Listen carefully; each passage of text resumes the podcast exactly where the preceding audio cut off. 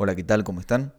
Mi nombre es Pablo Bareño y les doy la bienvenida a mi primer podcast llamado Relatos de Otros.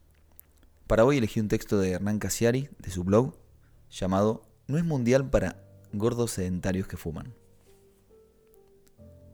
Los suizos avanzaron mil veces pero nunca supe qué hicieron. Cerré los ojos todo el tiempo. Ellos pasaban la mitad de la cancha y yo me encerraba en un caparazón de oscuridad. Los ojos apretados, la cabeza al suelo y la radio como único contacto con el peligro.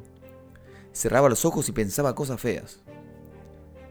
Al principio lo hice de puro masoquista, en el segundo tiempo porque ya era cábala interna no mirar y en la prórroga porque realmente no podía enfocar el televisor. Era una cuestión de salud física. Me estaba empezando a enfermar. Sentía cosquilleos en las manos y los tobillos muy fríos, como cuando te das vuelta con el porro. En el fuero interno yo quería ir a penales.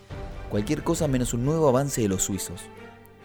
Los penales son azar puro, no tienen mucho que ver con el juego. Yo quería azar porque la fatalidad te deja respirar, en cambio el fútbol no te deja moverte del sillón. Que te ganen en los penales es como saber justo a qué hora te llegará el balazo y en qué parte de la cabeza. Que te ganen de un cabezazo es no saber cuándo, ni cómo, ni quién te mata. El miedo es no saber a qué hora. El miedo es oscuridad y angustia. Los avances argentinos sí que los miré a todos, porque el terror es antiestético y en cambio la esperanza es vistosa y se deja mirar.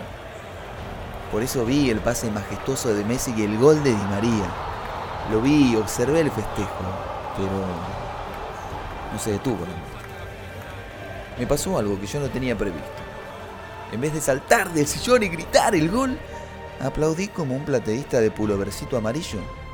Aplaudí como ese primer yankee que aplaude en las películas, con esas pausas solemnes entre palmada y palmada, haciendo que sí con la cabeza y con los labios abananados, como si estuviera festejando un lindo gol de la liga inglesa. Qué reacción patética. El miedo me había invadido el cuerpo y me dejó sin reacción de felicidad.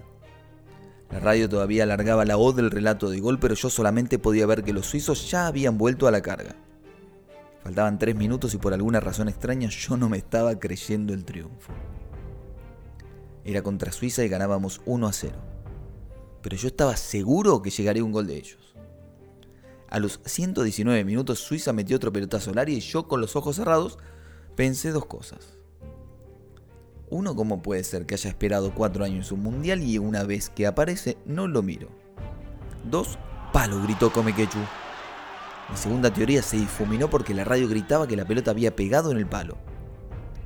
Cuando abrí los ojos, Guillermo se agarraba a la cabeza y Comequecho estaba pálido. Vi la repetición en cámara lenta y me felicité por haber sido cobarde. Yo no podía ver eso en directo porque si veía esa pelota en el poste me moría. Me caía redondo en el comedor. Ahora que rememoro la escena me acabo de acordar la segunda cosa que pensé con los ojos cerrados. Pensé esto. Si un partido de octavos contra Suiza me causa esta angustia, ¿Será conveniente presenciar una final hipotética contra Brasil y en el Maracaná? Lo pensé de verdad, con responsabilidad de un padre de una nena de 10 años.